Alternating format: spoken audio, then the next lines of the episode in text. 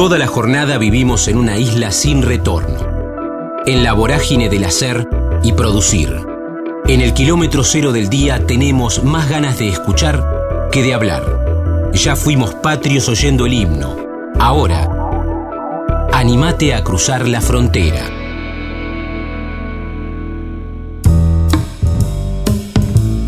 Tito Cosa, ya nadie conoce a Frédéric Chopin, La Nona, Clarín, Presión Familiar y Colimba.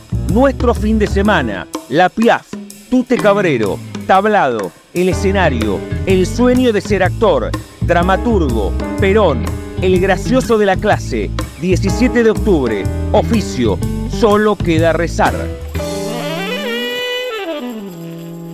Estamos en la frontera, aquí en el aire de Radio Universidad, en AM 1390, hacia la provincia de Buenos Aires. También estamos hacia todo el mundo a través de la web, en el www.radiouniversidad.unlp.edu.ar, porque sentimos la radio. La charla es con un disparador, con una excusa, y es una obra de teatro, pero es un placer saludarlo. Nunca lo hicimos en este formato, así que decir, che, vamos a charlar un rato con Tito Cosa en el aire de universidad. Es una propuesta realmente cautivante, y no exagero en este término, digo que hay un disparador y una excusa, y es la obra que, que tiene la firma de, de Tito Cosa, quien ya vamos a saludar. Ya nadie recuerda a Frédéric Chopin, que ustedes pueden disfrutar los viernes 20.30 en la Ciudad Autónoma de Buenos Aires, en el Teatro La Máscara, que queda en Piedras 736, reitero, en la capital argentina. Tito, ¿cómo estás? Habla Damián en Radio Universidad, un gusto. Bueno, un gusto para mí también. Bueno, Decime. recién decía con, con este disparador, que, que es hablar de esta obra, pero hablar un rato de teatro contigo y, y, Sí. y, y cómo, cómo estás con, con esta obra que se ha estrenado hace un par de semanas. Mira, estoy muy contento, aunque todavía no pude verla por problemas este, de, de salud, no, no, no de mi, exactamente de mi salud, pero hay que subir escalera y yo ando un poco eh, trueco. Así que estoy viendo para ir a verla más adelante. Bien, pero- Eh, sí, sí, pero tengo unas versiones muy buenas, la gente sale muy bien, el elenco está muy contento. Bueno, eso es eh, cuando el teatro es una fiesta. Bueno, qué interesante esto que decís, cuando el teatro es una, una fiesta. ¿Cómo fue ese proceso creativo para, para transitar esta obra que se puede ver los viernes en el Teatro La Máscara? Bueno, tiene una historia divertida, aunque en su momento no lo fue, porque yo estaba haciendo el secundario, a yo cuarto año, ¿Mm? eh, el secundario, la profesora de música eh, nos pidió que hiciéramos una composición por el centenario de la muerte de Federico Chopin, Mm. un 17 de octubre. Y yo, que era el gracioso de la clase, no se me ocurrió otra cosa que hacer una joda entre el Perón y, y- y Chopin. Por supuesto me echaron del colegio. Pero el tema me quedó. Yo sabía que Chopin y, y Perón tenían que ver. Y bueno, y de ahí escribí esta obra que, que bueno, anda muy bien. Yo, mis viejas obras en general, me olvido de ellas porque eh, yo cuando la conocí a esta obra éramos jóvenes y enamorados. Hoy para mí es una señora casada conmigo, pero ¿viste? ya no está, no es el mismo entusiasmo. Bien, Pero estoy, eh, me gustó mucho la propuesta, me gustó mucho el equipo y no me equivoqué por las repercusiones que estoy escuchando, ¿no? Mm. El- el- te- tenés eh, de- de- estrictamente desde lo cuantitativo, tenés, tenés en la cabeza qué versión es de, de este texto, esta del 2023? Debe ser, debe ser en Buenos Aires la tercera. Mm. Después hubo una, una obra, una versión en Bahía Blanca que la fui a ver, porque bueno, era Bahía Blanca. y- pero sí, tengo la primera, que fue la dirigió Rubens Correa. Este, la segunda más Margazo y esta tercera, ¿no? Como, como elencos este, de nivel profesional. A veces las dan en, en, en lugares del interior que por ahí son muy buenas, pero son lugares para pocas funciones y bueno, yo las autorizo y, la dan, pero no creo, Chopin me parece que no, no, no fue muy dada como otras obras que se dan todo el tiempo en el interior, en, las, en las provincias o alguna en el exterior, ¿no? Claro, claro. Estoy, estoy, estoy pensando que, que claro, muchos, muchos textos tuyos eh, a veces ni te enterás que están las versiones, porque hay, hay tantas en el frondoso territorio nacional que tal vez están haciendo una obra y, vos ni te enterás. ¿Te, ha pasado eso? Y, o, me enteré en el momento y después me olvido. Que yo le dije a Argentores en Buenos Aires, en, en, en Argentina, autoricen todas, este, salvo que tenga alguna en que dado exclusividad pero es raro ¿no? Que te pidan exclusiva, porque tiene que ser un, elenco muy profesional. Este, así que yo autorizo todo en el interior, sobre todo en las provincias, y cuanto el pueblo es más chiquito, más autorizo. Pero no les pido nada, ni hay algo que se llama evaluar en el teatro, que es un anticipo, mm. donde vos pedís, bueno, si quiere hacer mi obra, no sé, 100 dólares, ¿no? Este, pero yo no, no, no las doy porque siento que que a lo mejor ese elenco está lleno de guita, pero en general son eh, grupos sin guita que tienen el, gusto, el placer de hacer teatro y bueno. En este caso, que es un elenco muy profesional, este, tampoco les, pedí este y ahí está porque ya arrancó y bueno arrancó muy bien. Yo todavía no pude verla pero arrancó muy bien. Claro claro claro claro claro. No no cuando cuando recién no la pude ver claro son tantas versiones las de las de tu las de tus obras que es difícil ver todas. Le digo a Tito Cosa, nos está regalando este momento que es una delicia hablar con él, con un disparador, con una excusa, y es que ustedes pueden ver, ya nadie recuerda a Frederick o Federico Chopin, es de Tito Cosa, la pueden ver en el Teatro La Máscara, Piedras 736, los viernes a las, a las 20.30.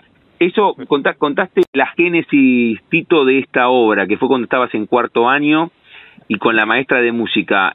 Eh, ¿Esta qué fue la, la primera obra que escribiste o tenés alguna cuando eras más chico todavía? No, no, tengo varias, varias antes. Porque esta obra yo la escribí ya del año 80, 81. Mi primera obra nació en el 64. Ah, claro, porque... Sí. De manera que sí, no, no, es una obra que la escribí ya después de, de varias este, textos, ¿no? Claro, porque porque lo eh, la, la, escribiste en no en el momento que te sucedió, sino después, en retrospectiva. te, acordaste y la escribiste? Claro, el momento era un pibe. Mm. Pero no, me quedó en, en, el imaginario que imaginás en mi casa, mi viejo, que tuvo que ir al colegio a ver si me reponían. Bueno, no, no me. Eh, tuve que pasar a un colegio privado. En fin, no, no. Eh, fue, fue un momento muy duro de, mi infancia. Y me quedó, lógico, me quedó como, sobre todo esa especie de joda o convivencia entre el 17 de octubre de, de Perón y el 17 de octubre de Chopin, ¿no? Entonces, la obra, por supuesto, tiene, tiene humor, tiene es decir, una mirada nostálgica sobre el, 17 de octubre mm. de, de, Chopin. En fin, eh, sí, hay que verla, bueno. Eh, yo estoy muy contento con el grupo porque sé que he hecho un trabajo muy bueno que voy a tratar de ver más adelante. Este, pero bueno, he tenido, creo que incluso ya hay críticas buenas me han llamado gente de teatro que la vio, que, le gustó mucho, bueno, ese es el momento del placer del autor, ¿no? Porque mm. es una obra que tiene, no sé, desde el 81 hasta acá, no sé cuántas son. 42 años. 42 años, sí, buena memoria. Este, 42 años, ¿no? Y bueno, y ahí está, de nuevo. Eh, eh, lo importante para mí es decir, como una obra escrita hace 40 años todavía tiene vigencia como para ser puesta en escena, los chicos muy entusiastas, muy entusiasmados con, con hacer este esta versión y las primeras reacciones que son muy muy generosas, ¿no? Qué bárbaro, qué bueno. Con Tito Cosa estamos disfrutando. Tito, recién me quedaba con, con esta reflexión y ese momento de, tu adolescencia, de tu infancia, cuarto año del secundario, la, la maestra de música y, este momento donde, donde vos vinculás a Perón y a Chopin, te echan del colegio, contaste ahí tu viejo. ¿Cómo siendo el más gracioso de la clase te metiste en el mundo en el mundo artístico del teatro? ¿Cómo, cuál, ¿Cuál es la primera fotografía mental que te linkea al arte? No cuando comenzaste a laburar en el arte, ¿eh? sino, qué sé yo, esto mismo, a los tres o cuatro años leyendo un libro, o fuiste a una escuela de teatro cuando tenías ocho, o estudiaste actuación a las diez, a los diez, ¿cómo te metiste en este mundo?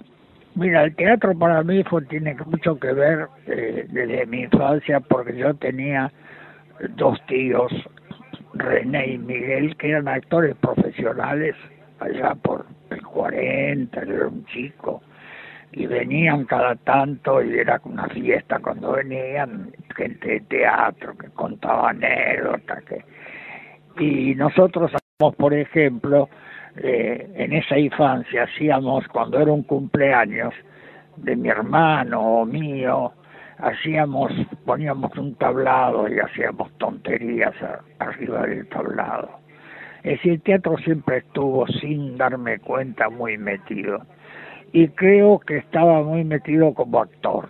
Yo suelo decir que fue mi gran, este, te digo, mi, mi, mi, mi, gran eh, tarea, mi gran este, eh, deuda, esa es la palabra. Mi gran deuda es con eh, haber podido ser actor, porque incluso tenía condiciones. Yo empecé haciendo en un elenco en San Isidro, un elenco muy, muy, muy, este, nada profesional, este, muy, este, hice, hice un par de trabajos y me gustaba mucho, pero yo creo que fui un cobarde. me, me, me, angustiaba mucho el escenario, después escribí una obra y nuestro fin de semana y, de ahí ya se me reconoció como autor y después bueno seguí escribiendo y bueno tengo como como cuatro obras qué bárbaro eh, eh, o sea o sea Tito Tito o sea que recién dijiste una palabra contundente, esto de, de, haber sido un cobarde, porque no, no sé, te, tal vez eso mismo, ¿no? Te, te, te cohibía un poco el escenario, pero tu, tu virtuosa pluma terminó atentando contra tu despliegue actoral, ¿no? O sea, vos, vos mismo siendo, siendo tan bueno con, con la pluma, atentaste contra, la, contra el actor.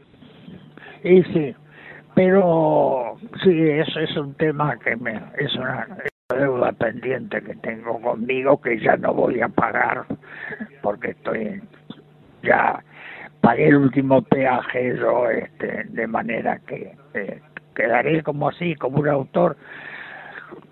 De todas maneras para gratificarme o para eh, justificarme me suelo decir si yo hubiera seguido como actor hubiera protagonizado las obras en las que eh, había un personaje para mí. Claro. Pero me hubiera perdido ver notables trabajos que se han hecho con mis obras, ¿no? Yo he tenido realmente una especie de, felicidad de ver esos trabajos este, que fueron siempre muy buenos. Este, y bueno, y al final quedé como autor, pero acá estoy. Sí, pero ¿sabés lo sorprendente? Y bueno, lo que pasa es que nos metemos en esto mismo que estamos charlando, que es sobre tu pluma, y, y ahora me queda preguntarte, bueno, antes de preguntarte eso sobre tu pluma, ¿llegaste llegaste a actuar ahí en San Isidro donde contaste cuánto? ¿Una, dos obras? Sí, ah, hice dos obras ahí. Hice dos obras, una obrita de un italiano que ya ni me acuerdo el nombre, una mm. especie de comedia y después hice en familia de Florenzo Sánchez, hice el viejo de, de, la familia, con el, el pelo pintado con, con talco como hacíamos el teatro en mm. esa época. Este, pero bueno, eh, fui, feliz haciéndolo, claro, eran dos funciones, ¿no? Porque no daba para más. Ahora yo no puedo, yo no puedo creer, Tito, yo no puedo creer que si, si hoy te, te propusieses, después de tantas obras escritas y después de haber visto tantas obras, que si te llegasen hoy a tus 88, ¿verdad? Te propusiesen un papel, yo creo que lo, lo podrías resolver con holgura, con tranquilidad. ¿Cómo sería haciéndolos ahora? No, claro, eh, a ver, si te propusiesen hoy hoy hoy actuar con, con, con todo el bagaje que vos tenés, ¿lo podrías resolver con sencillez? Sí, pero ya no, no da, porque yo estoy ya pagando el, este, los 88 años, ¿no? Tengo todos los achaques típicos de la edad, este, y ya no. Pero bueno, no, no voy a volver a vivir esta vida, así fue, este, de todas maneras no me quejo, fui un privilegiado de poder vivir de, del teatro, cosa que no es habitual, mm. que uno pueda vivir de eso que quiere hacer sin necesidad de estar pensando en la guita antes que lo que uno quiere, mm. sino primero lo que uno quiere, la guita viene después. Entonces, eh, estoy, estoy bien, estoy bien, estoy.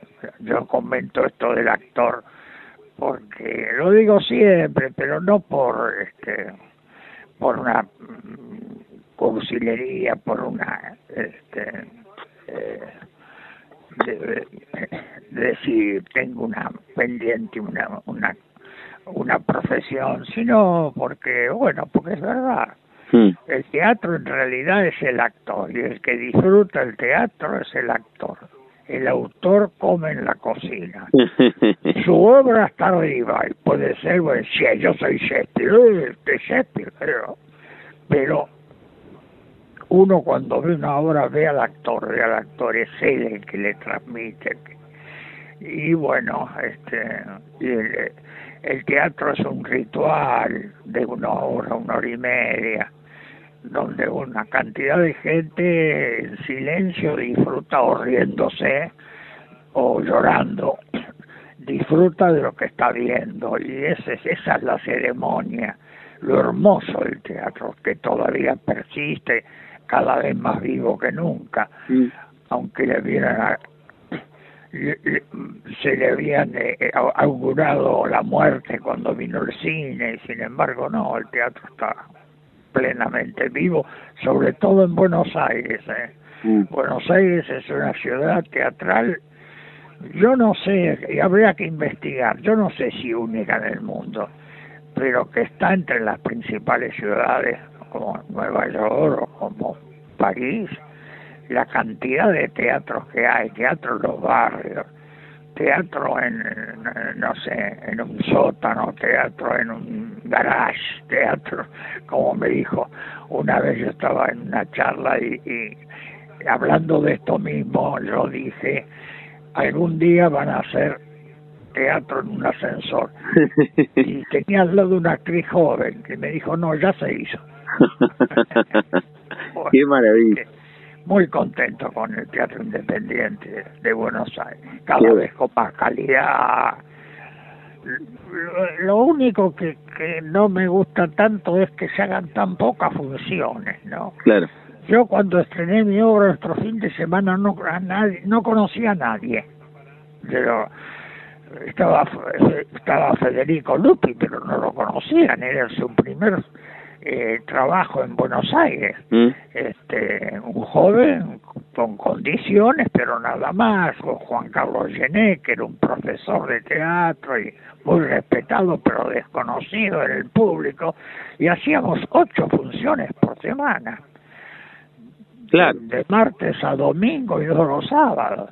Este, bueno, y, qué sé yo, eso ha cambiado mucho. Pero está muy bien el teatro independiente, está muy bien. Qué bueno, qué bueno. Con Tito Cosa estamos disfrutando mucho esta charla aquí en la frontera, nos está regalando este tiempo. Tito, eh, nos contaste toda una vida vinculado vos al, al teatro.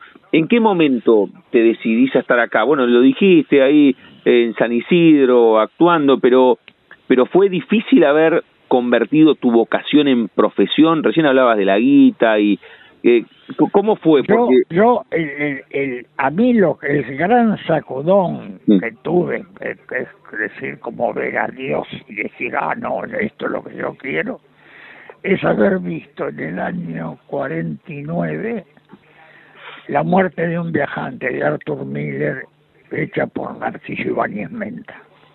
Realmente me conmovió, la volví a ver dos veces. Este, y dije, esto, esto es algo, pero estaba la presión familiar, estaba que había que, que, laburar. Yo ahí eh, tenía que hacer la colimba, hice la colimba, este, después entré en el diario Clarín por un contacto familiar como Chepide mm. y ahí empecé en el periodismo que me salvó mucho porque tenía tenía que ganar dinero para vivir mm. se había muerto mi padre no la situación no era buena este y bueno y después de pronto estreno esta obra nuestro fin de semana en, en el año 64 y tiene un, tiene un lo que se llama un pequeño éxito en el mundo cultural del teatro, no en, los medios comerciales. Mm. Pero a partir de ahí, este, no pude dejar el periodismo hasta el año 76, que yo estaba en el cronista comercial, que aunque parezca mentira, era un diario de izquierda, mm. que cuando vino la dictadura, bueno, lo vendieron, el director Perrota fue este, chupado por, por, por el terror de la dictadura, lo mataron, este, bueno, una cosa horrible. Y ahí ya dejé todo y me dediqué al teatro. Estrené la nona, me fue muy bien con la nona, muy bien comercialmente, porque ya estábamos en salas grandes. Y bueno, y a partir de ahí siguió, siguió, y bueno, y acá estoy. Bien, bien, bien. Con Tito Cosa estamos, estamos charlando. Qué loco eso, Tito, que ya con, con tu primera obra, te, más de que seguiste trabajando en Clarín y en el periodismo, pero que, que tuviste una mirada externa positiva de tu pluma. Y otra vez volvemos ahí, ¿no? Ya con nuestro fin de semana en el 64. No es que escribiste tres o cuatro obras y la pegaste en la quinta, ya la pegaste con la primera. Con la primera, sí. Lo que pasa, yo lo que tengo como virtud es un oficio, un buen oficio para escribir teatro. Yo lo que quiero decir en una obra lo digo desde el oficio, lo digo bien, es el oficio. Gustará más una obra que otra, nuestro fin de semana, algunos dijeron es una obra costumbrista, esas cosas de la época, este, yo siempre escribí de acuerdo a, lo que sentía, a lo que necesitaba, en, en el año dejé de escribir en el año 66 por ahí y tuve un tiempo sin escribir hasta que hasta que escribí la nona que fue un gran éxito de, sala llena sala grande ¿eh? llena este con Ulises Dumont con Beto Brandón y, elenco.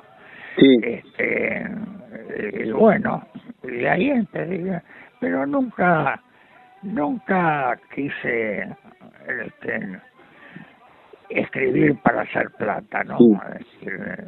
o en la televisión, o no, no, yo escribía mis obras, en televisión escribí un ciclo, pero hasta ahí cosas que yo quería escribir. Bien, bien, bien. Nunca tuve que, que escribir a medida.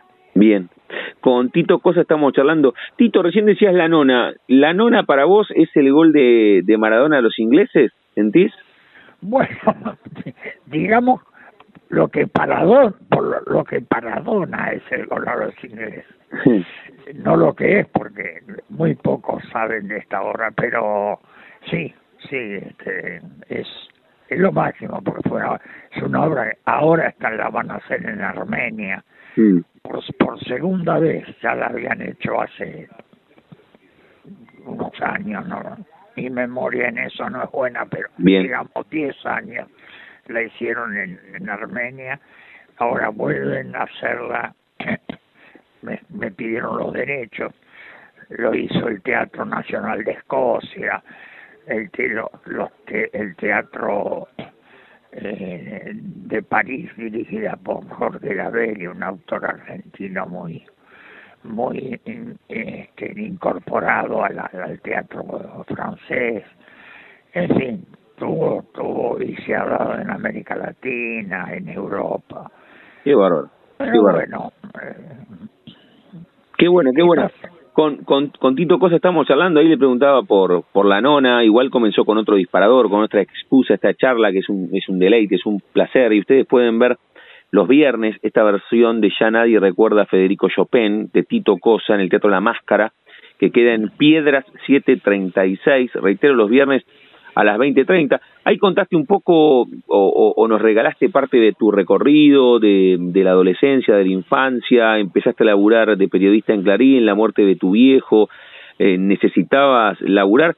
Ahora, no, no por necesidad, sino por gusto además del teatro, cuando tenías, no sé, 18, ¿qué otra cosa te gustaba? Porque tal, tal vez te gustaba el teatro, pero a los 15 también soñabas con, con ser futbolista o, o con ser astronauta, además del teatro. soñar, pero jugué mucho al fútbol. Ah, mira. no tanto para, con soñar, porque yo jugué mucho al fútbol hasta los 12, 13 años. Después dejé... ¿Dónde, ¿dónde jugaba? ¿Dónde jugabas? Jugaba bien, ¿eh? No, en mi barrio, en Villa del Parque, ahí con con los pibes amigos. Una especie de nada más que de, arranque con el pero me gustaba el fútbol, sí, sí, jugaba. No, yo creo que eh, algo de escritor me, tenía de ganas de escribir desde jovencito, hasta que llegué al teatro, ¿no? Porque el comienzo, uno cuando dice escribo piensa en una novela, un cuento, un poema, pero yo no, no, eso hasta hasta esta hasta esto este tiempo que te cuento que que fue ver la muerte de un viajante mm. no sé si escribir solo o, o insisto la atracción del teatro es el escenario no es estar en tu casa solo escribiendo sino es compartiendo el escenario. Ese es, ese es el verdadero motor que mueve el teatro, ¿no? Mm. estar en la, en la ceremonia. Sí, sí. Eh, Tito, antes de hacerte la pregunta final, agradeciéndote esta charla que, que la, la voy a recordar para siempre por, por la admiración, por este rato que nos has regalado. ¿Seguís hoy en el en el cotidiano eh, escribiendo, estás proyectando otra cosa o eh, algunos, algunos textos que ya escribiste? No, estoy, bueno, lo último que escribí es una adaptación del Guapo el 900 de Ichelon, gran obra, gran obra clásica argentina que se va a reponer eh, el año que viene en el Cervantes. Mm. Eso es la última escritura y ahora estoy tocando algunas cositas, a ver qué pasa. Todavía no sé si es una obra, pero son algunos diálogos, algunas situaciones que pueden pueden convertirse en una obra. Bien. Todavía no lo sé. Bien, la, la última que escribiste, ¿cuál fue? ¿Del ropero al closet? No, la última que escribí fue eh, Solo queda rezar Ah. con, con mi hijo Mariano, que es autor también, y, y bueno, este, que la estrenamos en el Teatro del Pueblo dos semanas antes de la pandemia. Ah, Y entonces quedó más de dos funciones, tres funciones que hicimos. bien, bien, bien, bien, bien. ¿Cómo, ahora te hago la última, pero ya que la nombraste vos, a veces sale en el comienzo de las charlas y aquí sale en el final.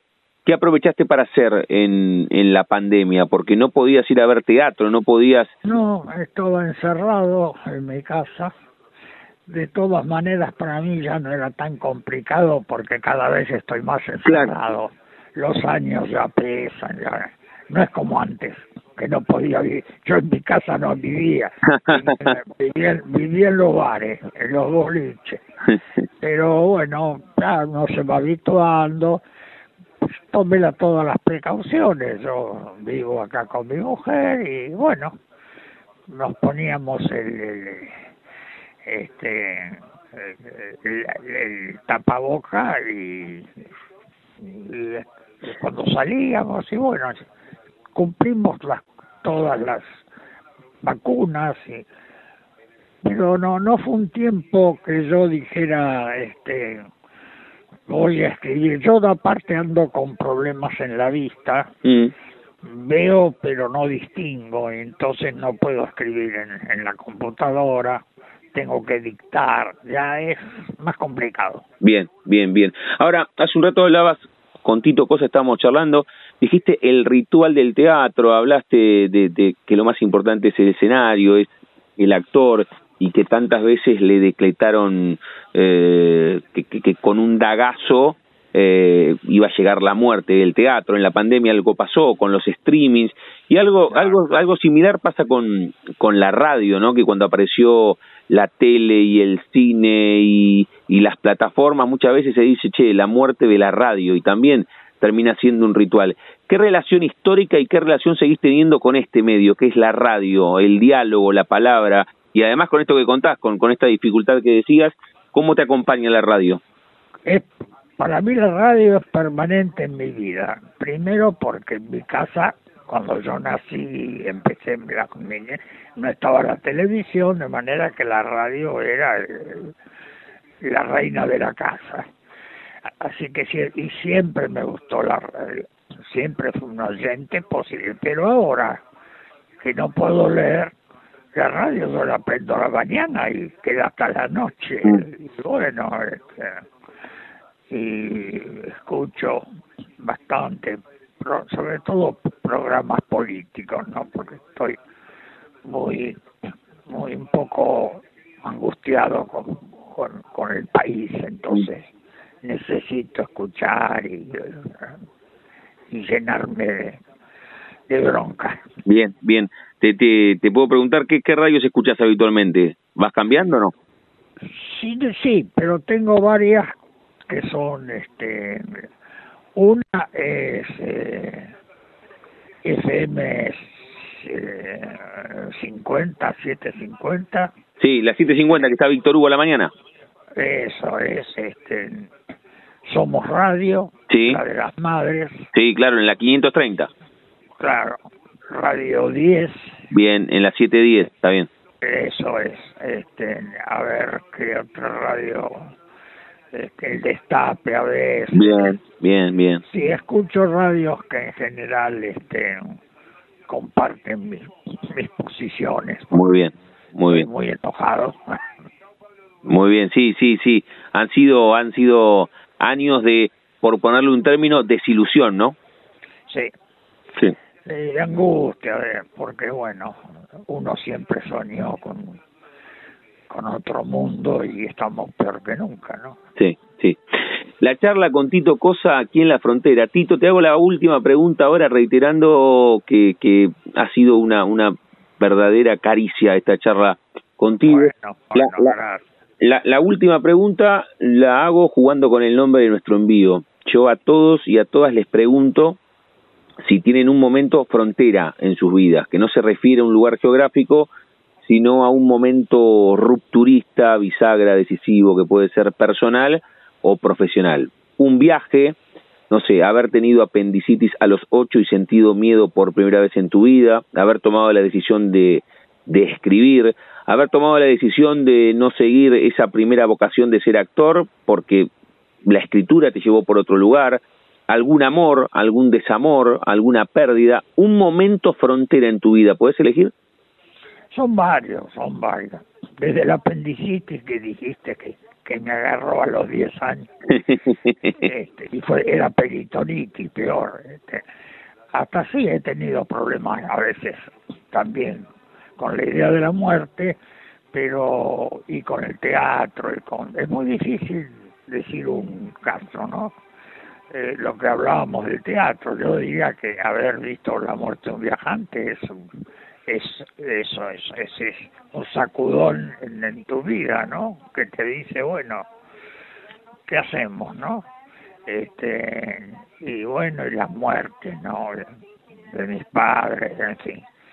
Son todas situaciones fronterizas, pero son varias, sí. La charla con Tito Cosa aquí en la frontera, en el aire de universidad, ha escrito tanto, pero ahora hay una versión de Ya nadie recuerda a Federico Chopin, que ustedes pueden disfrutar en la Ciudad Autónoma de Buenos Aires, Teatro La Máscara, que queda en Piedras 736, los viernes a las 20.30. Tito, ha sido de verdad una charla encantadora contigo. Yo te la, te la agradezco muchísimo y, y gracias por, por tu pluma, por tu arte, por las obras y principalmente por este rato. Bueno, como se decía en mi época, a tus órdenes. Te mando, te, mando un abrazo gigante y, y, ojalá que charlemos de nuevo en algún momento. Te mando un abrazo. Como no, un gusto. Chao. Chau, chau. La frontera. Cintia Miraglia, Lulú, una tragedia monstruo, musical, circo, teatro independiente, La Falcón, No tengo tiempo, Indómita, Yuna, Manzana de las Luces, otros empleos, enfermedad, artes escénicas, docencia, dirección. Estamos en la frontera, aquí en el aire de Radio Universidad, en AM 1390, hacia la provincia de Buenos Aires. También estamos hacia todo el mundo a través de la web, en el www.radiouniversidad.unlp.edu.ar, porque sentimos la radio. Vamos a hablar con Cintia Miraglia, antes del estreno de Lulú, una tragedia monstruo, y que ustedes van a poder disfrutar en el portón de Sánchez, en la ciudad autónoma de Buenos Aires, que queda en Sánchez de Bustamante 1034. Vamos a saludarla y después le preguntamos de qué va y cuánto tuvo de proyecto de producción y cuánta ansiedad hay antes del estreno. Cintia, ¿cómo estás? Damián en Radio Universidad, un gusto. Hola, Damián, un gusto. Bueno, ¿cómo, cómo son los los días previos antes de Lulú, una tragedia monstruo que se va a ver en, en el portón de Sánchez?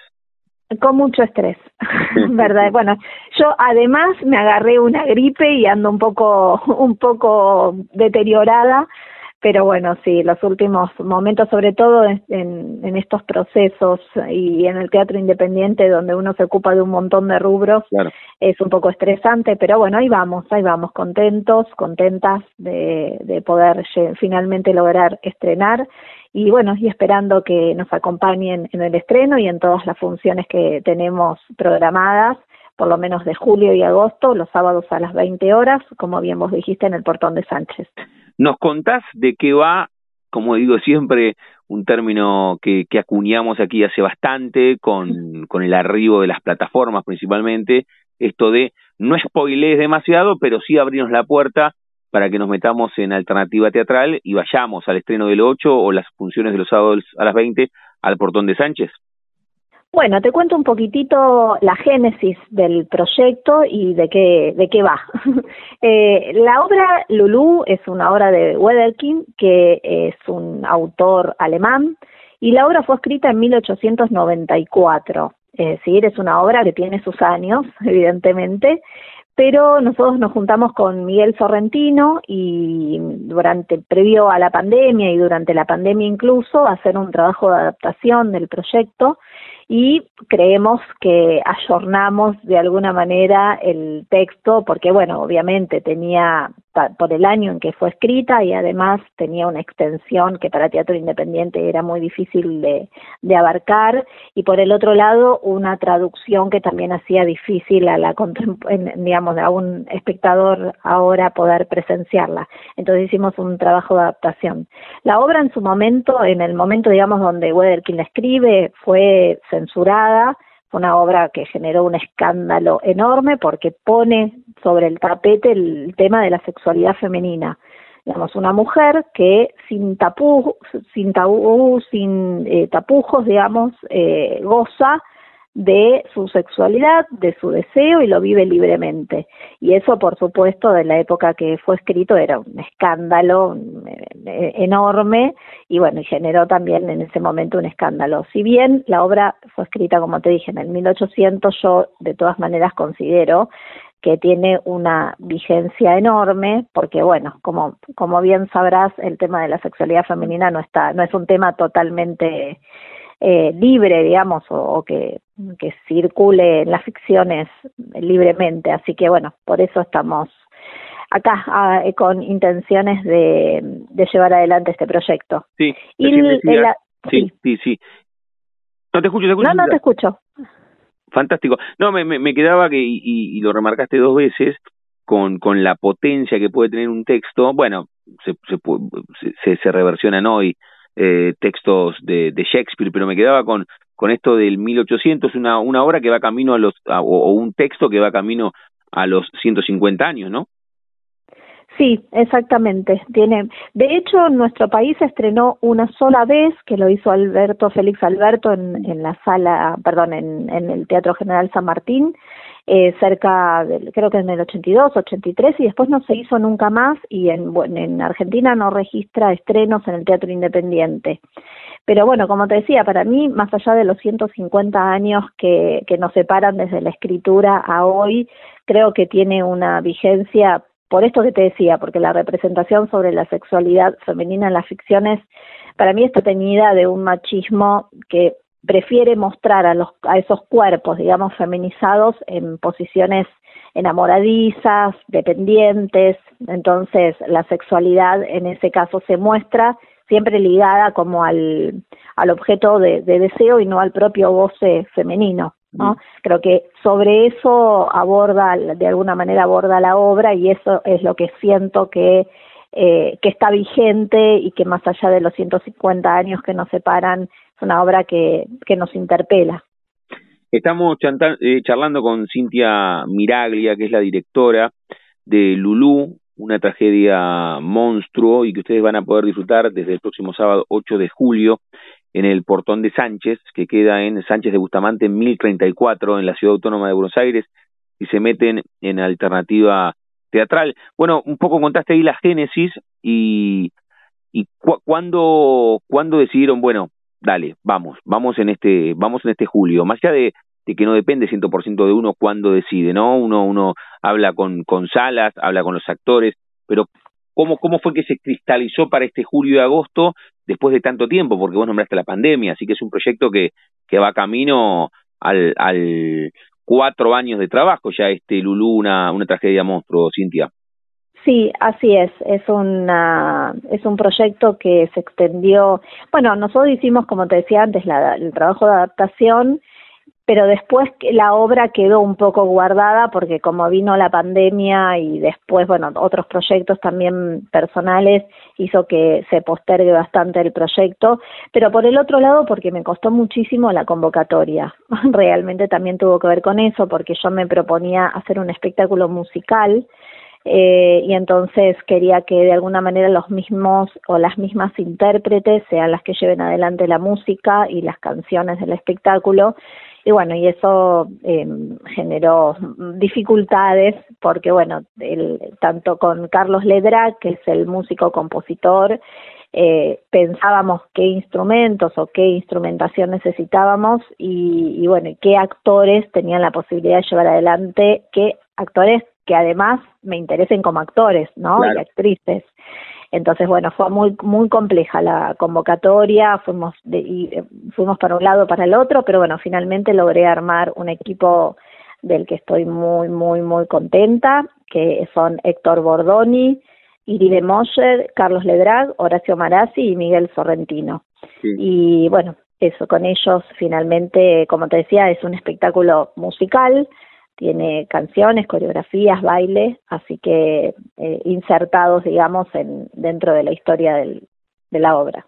Eh, imagino que, que le pusiste mucho también a esto, te escucho, van, van cerca de 10 minutos de charla, y, con el, con el teatro y con las obras, cuando nos estrenaron, en este caso todavía no la vi, algunas hablo con los directores o con los dramaturgos o con los actores y, y no llego a verlas, y me parece que, que las, las, las portadas, los, los flyers o las ventas estéticas o la fotografía te invita a ver una obra, y acá ya la propuesta desde la venta, que me llega, me llega toda la info a través de, los amigos de la agencia de, de Marcos Mutuberría, bueno, te invita, ¿eh? ya, ya la fotografía y la, la apuesta estética te invita a estar los sábados en el portón de Sánchez. Sí, le pusimos mucha onda, por decirlo de alguna manera, a la estética. Nos gustaba, digamos, estamos trabajando con esa estética, no es algo solo armado para, para la venta, ¿no? Esa es la estética del espectáculo que, bueno, el, el, el teatro, perdón, la obra eh, tiene guiños al teatro musical, al, al circo, al cabaret, a la, una estética mm, por ese lado. Y entonces bueno nos interesaba trabajar un poco en, en, con esos universos por eso la estética que del, del flyer digamos la foto del flyer. Estamos charlando con Cintia Miraglia que es la, la directora de Lulú una tragedia monstruo que se va a estrenar este próximo sábado 8 de julio en la Ciudad Autónoma de Buenos Aires, en el portón de Sánchez.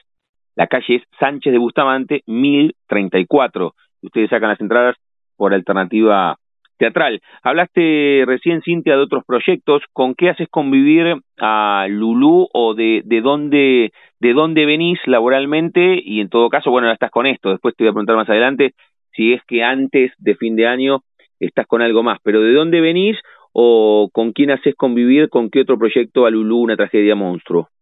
Bueno, mira, en este momento tengo un espectáculo en cartel que es La Falcón, musical de tango, que está inspirado en la vida de Ada Falcón.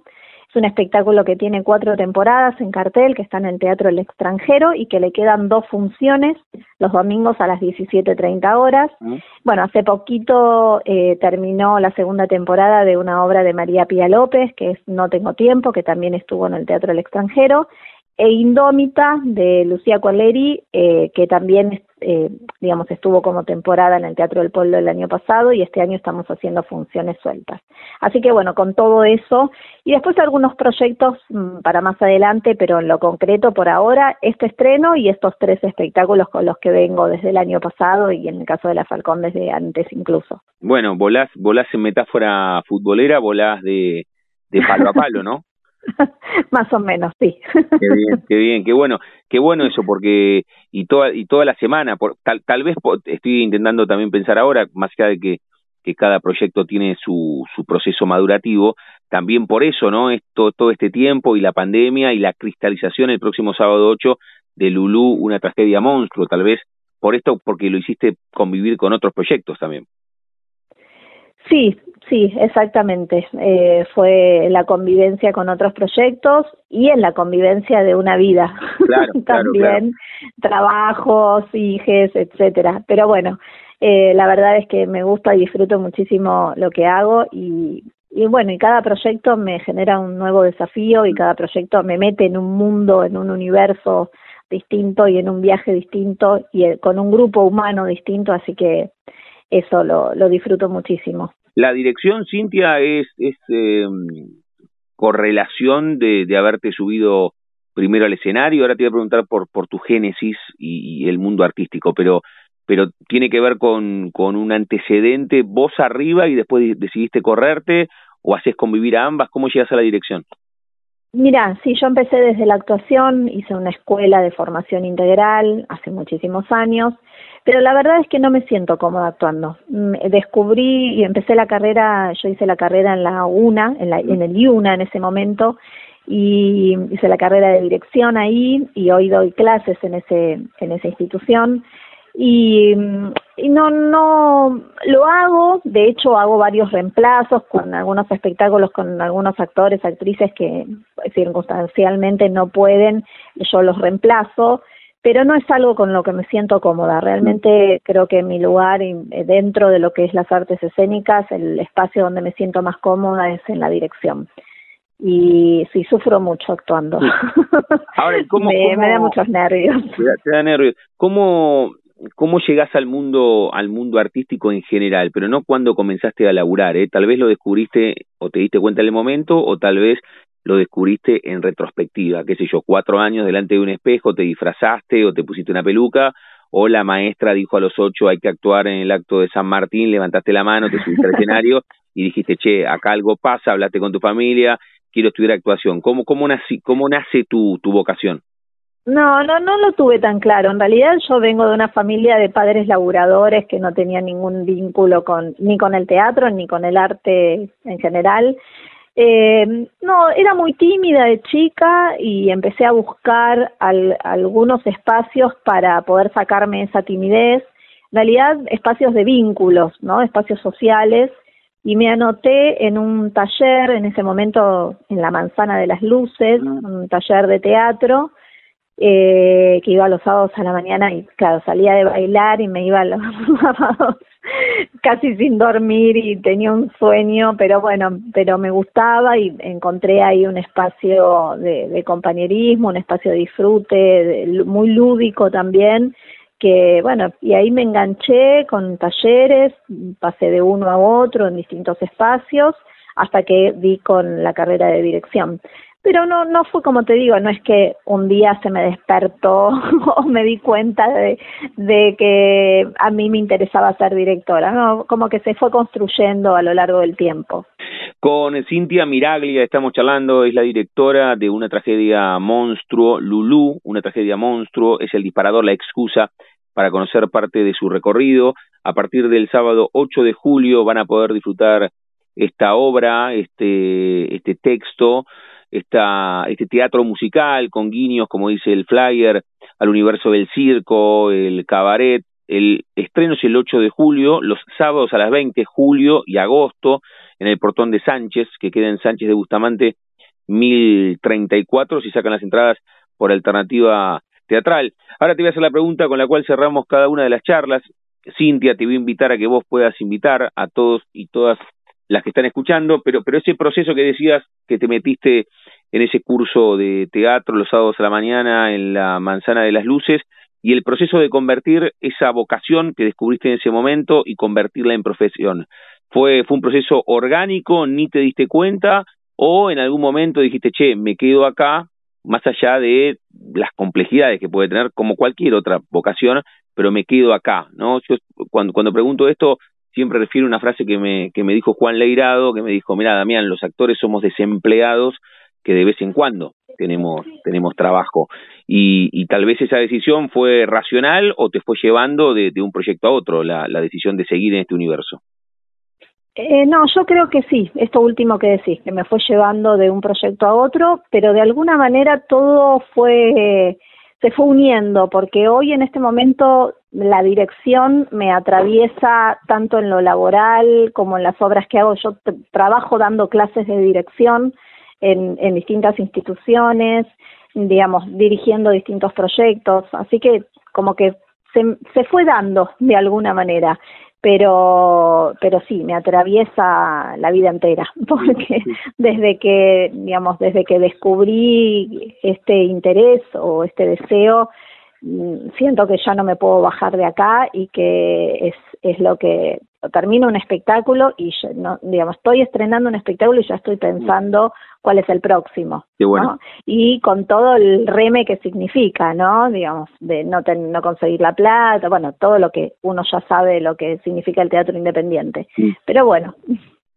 Sí. Y, y Cintia no por el deber ser en algún momento eh, la la artista la directora que vos sos compitió contra alguien. Cuando digo compitió, reitero, no, no por una mirada externa, sino, che, tenés que estudiar abogacía o arquitectura, sino porque tenías otras inquietudes a los 15 o a los 18 cuando terminaste el secundario y estudiaste, no sé, astronomía, aunque sea un año. ¿Pasó eso o no?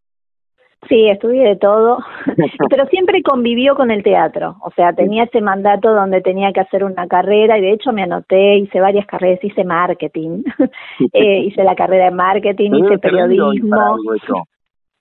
Sí, sí, yo creo que sí, todo todo conocimiento parece que no no es para no no se desperdicia, creo que uno va acumulando ese conocimiento y que se va se va aprovechando en todo, digo, creo que de alguna manera también me sirvió el marketing para pensar cómo, cómo proyectar los espectáculos que hago. Pero, pero bueno, fue conviviendo con distintas carreras hasta que definí que, que me iba a dedicar a esto, pero también con, con empleos, ¿no? Yo trabajaba como empleada en distintas multinacionales hasta que también definí que, que quería dedicarme a esto y que también quería unir lo laboral con, con este deseo que tengo. Bien, bien, muy bueno, muy bueno. La charla con Cintia Miraglia, que es la directora de Lulú, una tragedia monstruo. Cintia, me gustaría que invites a todos y todas las que están escuchando y después te hago la pregunta final con la cual cerramos cada una de las charlas aquí en la frontera. Invitalos directamente vos. Si los y las invita la directora, bueno, tiene, tiene aún más potencia. Bueno, cómo no. Están todos invitados a el, bueno, el estreno que es este sábado 8, pero en realidad vamos a estar durante julio y agosto, todos los sábados a las 20 horas en el portón de Sánchez. Las entradas se pueden adquirir por alternativa teatral. Y bueno, y creo que es un espectáculo que van a disfrutar, que tiene tiene música en vivo, canciones, es un, nosotros le decimos tragicomedia musical, no es la típica comedia musical que por ahí el público conoce, digamos, tiene un costado también dramático y entonces, bueno, creemos que es un espectáculo para, para que puedan disfrutar. Bien, ¿da miedo o no, Cintia? No, no, no, no, nada miedo. bueno, muy bien. Cerramos, cerramos cada una de las charlas jugando Cintia con el nombre de nuestro envío. Yo a todos y todas les pregunto si tienen un momento frontera en sus vidas que no se refiere a un lugar geográfico, sino a un momento rupturista, bisagra, decisivo, que puede ser personal o profesional. Un viaje, un amor, tuviste apendicitis a los ocho y sentiste miedo por primera vez en tu vida, la maternidad, una obra, haber renunciado a algunos empleos y dedicarte ciento por ciento al mundo artístico. ¿Puedes elegir un momento frontera en tu vida? Sí, una enfermedad que me cambió, me hizo eh, cambiar el rumbo diametralmente. Mm. Me hizo tomar decisiones, o sea, estaba, iba hacia un lado y a partir de, de esa situación eh, tomé decisiones que fueron contrarias, digamos, a, a, lo que iba, a las decisiones que había tomado en su momento. Y creo que, que aprendí muchísimo de eso. Bien, bien, bien. No conozco, no conozco tu historia, pero hay una frase bastante común vinculada al arte que es el arte es rescatador y en este caso evidentemente en, en vos se hizo se hizo presente. Sí, totalmente. La charla con Cintia Miraglia, sí, que es la directora de Lulú, una tragedia monstruo y que ustedes van a poder disfrutar a partir del sábado 8 de julio en el portón de Sánchez, que queda en Sánchez de Bustamante 1034, sacan las entradas por alternativa teatral. El estreno es el 8 de julio, pero van a estar todos los sábados de julio y de agosto. Y, y yo te agradezco mucho, Cintia, por este rato, el mejor de los estrenos ya nos estaremos cruzando y siempre agradezco a los amigos de la agencia Mutuberría que nos tienden puentes con, con artistas como en tu caso y están buenas las charlas. Te mando un beso. Bueno, gracias a vos, te mando un abrazo. Chau, chau. Chau. Pasaporte en mano, noctámbulos con la radio abajo de la almohada, equilibristas entre el ayer y la ilusión de mañana. Somos La Frontera. Idea y conducción, Damián Zárate. Idea y colaboraciones, Julián Álvarez. Producción de notas, Puma Gaspari. Edición y postproducción, Juan de Vega. Idea sonora, voz y edición, Diego Carrera. Voz artística, Pablo Dupuy.